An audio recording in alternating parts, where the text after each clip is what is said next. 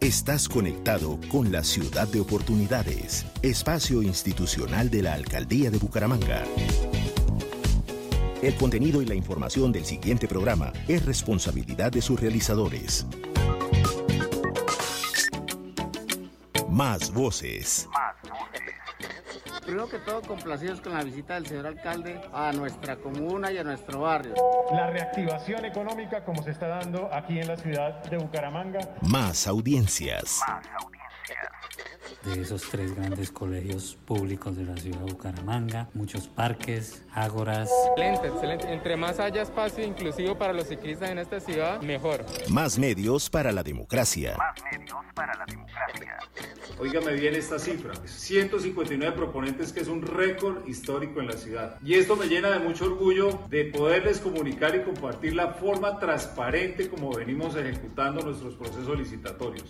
En la alcaldía de Bucaramanga, así lo estamos haciendo. Bucaramanga en acción es una ciudad de oportunidades.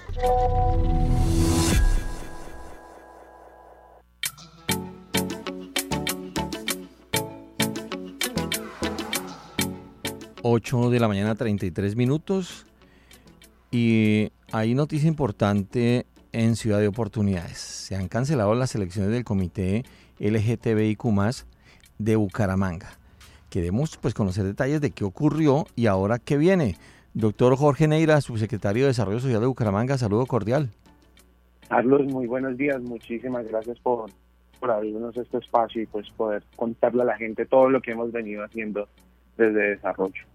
Doctor Neira, eh, ¿por qué se cancelaron las elecciones de los representantes del Comité LGTBIQ+. Bueno, bueno, Carlos, como, como todos nuestros oyentes han venido escuchando a lo largo de este año, estábamos en un proceso eh, muy, muy nutrido y muy fuerte de eh, elección de diferentes comités representativos poblacionales de la ciudad de Bucaramanga. uno de estos, y tal vez creo que ha marcado un hito histórico en la ciudad fue el nivel y la importancia que se le dio por primera vez al comité LGBTQ de la ciudad de Bucaramanga. Porque si bien anteriormente se realizaban pues unos procesos de elección, no se había dado como este proceso técnico, juicioso, como controlado y sobre todo transparente, que, que quiero que, que pues todos tengamos muy presente porque si algo que en esta administración hemos tratado de hacer es que todos los procesos, incluidos los procesos de participación ciudadana y de elección representativa de grupos poblacionales, pues sean transparentes.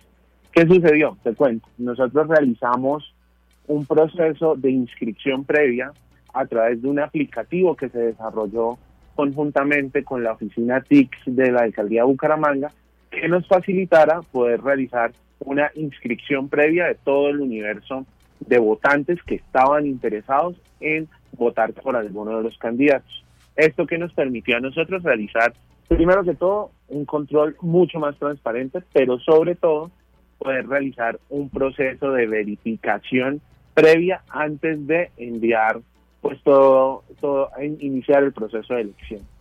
¿De qué, de qué pues se trata ese proceso de verificación?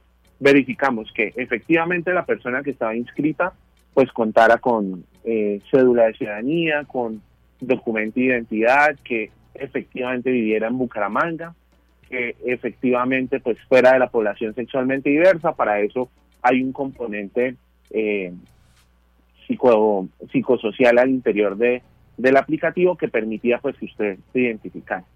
Pero al momento de realizar ese proceso de verificación, ah bueno, quiero, quiero dar un dato muy importante el 14 de octubre se terminó el proceso de inscripción de esos votantes.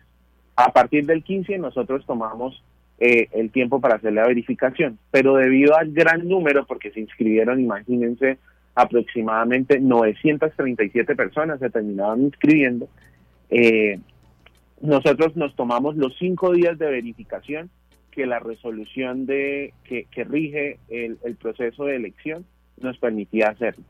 En esos cinco días, pues un grupo interdisciplinario de la Secretaría de Desarrollo, que era el grupo técnico, el comité técnico de, la elección, realizó un proceso de verificación detallado y concienzudo.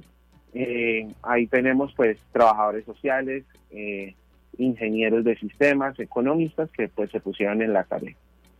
Una vez realizado esto, nos encontramos con sorpresas muy fuertes, Carlos. Entre eso, nos encontramos que más del 75% de las personas que se inscribieron no cumplían con los requisitos para poder participar en el proceso de votación.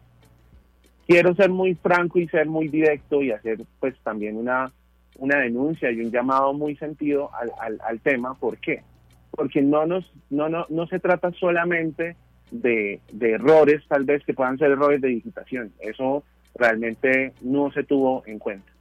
Se encontraron cosas tan graves como documentos falsos, es decir, cédulas falsas, se encontraron cédulas de personas fallecidas, se encontraron eh, documentos de menores de edad y el, eh, otro, otro tema muy fuerte que encontramos personas que no podían mostrar, demostrar arraigo en Bucaramanga, es decir, no vivían en Bucaramanga y que incluso vivían en ciudades tan alejadas como Leticia y Maicao.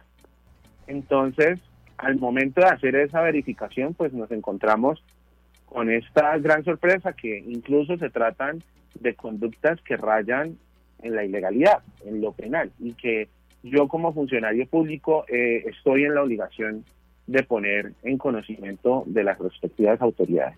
Entonces, esa fue la razón. Eh, encontramos irregularidades muy fuertes eh, dentro del proceso y pues se hizo todo un proceso de acompañamiento a través de la defensoría y la y la personería de, de Bucaramanga, perdón, y ellos pues nos ayudaron y nos acompañaron en todo el proceso de verificación para garantizar que fuera pues un proceso de verificación transparente.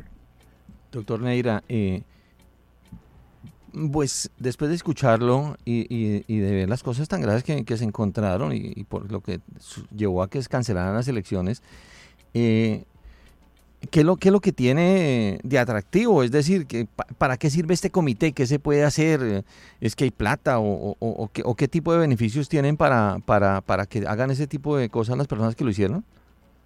Bueno, pues mira, Carlos, primero partamos de algo y es que por primera vez esta ciudad Bucaramanga han venido trabajando muy fuertemente con la población LGBTIQ de Bucaramanga.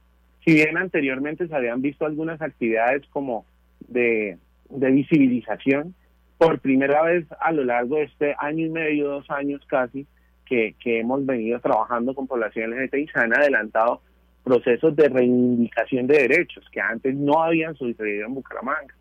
Entonces, un ejemplo muy fuerte de eso es que estamos a puertas de presentar la política pública para la población LGBTI de Bucaramanga. ¿Qué hace el comité? El comité LGBTIQ es un órgano que se encarga de hacer acompañamiento, hacer eh, control, hacer asesoría de todas las acciones de política pública del municipio. Es decir, es ese órgano en el que el municipio va y consulta y dice, miren, vamos a hacer estas actividades, esto es lo que se tiene planeado a lo largo de estos años para ejecutar. ¿Qué les parece? Y el comité pues participa, hace recomendaciones y también puede entrar a definir ciertas actividades. Nosotros a partir de este año empezamos pues a hacer una inversión de, de recursos eh, en actividades hacia la población LGBTI, sin embargo, pues el comité no tiene dentro de sus facultades eh, manejo de presupuesto.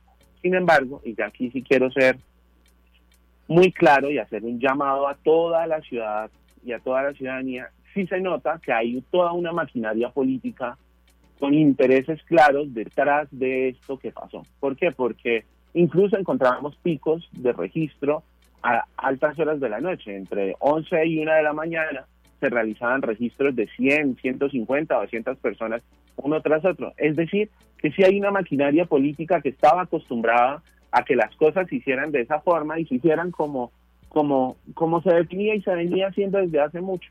¿Cuál es el principal interés? Y voy a ser muy franco, Carlos. Esta administración, la administración de Juan Carlos Cárdenas, ha venido avanzando a pasos gigantes y se ha convertido en un referente en la región en cuanto al trabajo con población LGBTIQ.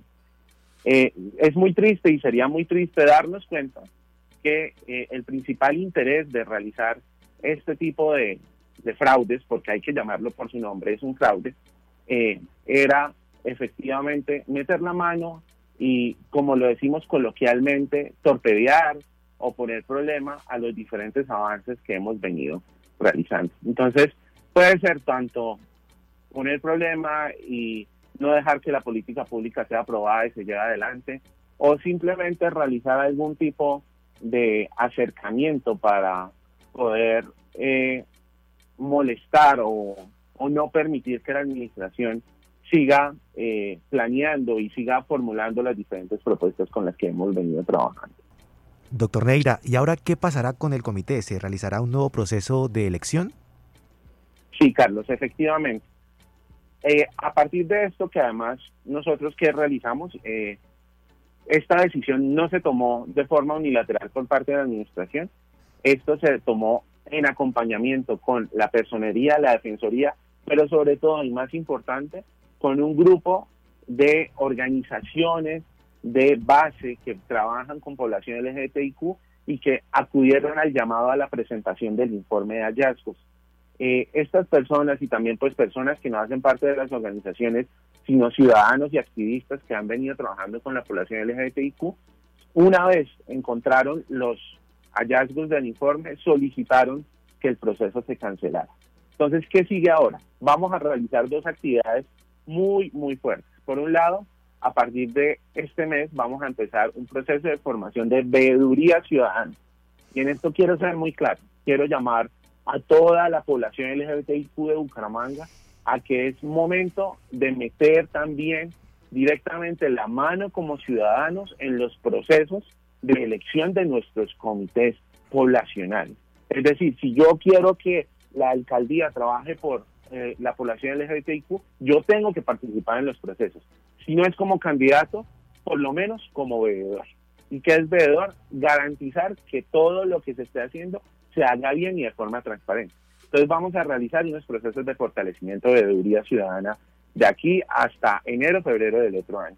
Y el próximo año, en 2022, en el marco del primer trimestre, vamos a realizar el nuevo proceso de eh, elección del comité. Nuevamente vamos a llamar a la inscripción de candidatos, llamaremos a la inscripción de los votantes y realizaremos todo el acompañamiento nuevamente con organizaciones de la sociedad civil y con eh, personería y asesoría de manera que nos garantice que este proceso tan doloroso, porque hay que decirlo, es un proceso doloroso darse cuenta que estas, estas manías, estas prácticas corruptas todavía se siguen replicando incluso en ejercicios tan básicos como es un proceso de elección de un de un, de, un comité poblacional. ¿Para qué? Para garantizar que ese fraude y esas prácticas corruptas no se vuelvan a, a, realizar. Doctor Neira, eh, esta nueva convocatoria y todo lo que viene para el año entrante, ustedes lo estarán publicando en la página oficial de la administración, ¿cierto?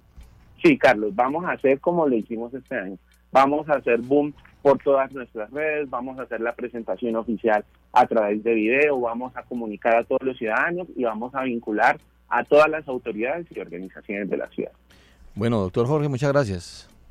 Carlos, muchísimas gracias a ustedes por el espacio. Buen día. Jorge Neira, subsecretario de Desarrollo Social de Bucaramanga.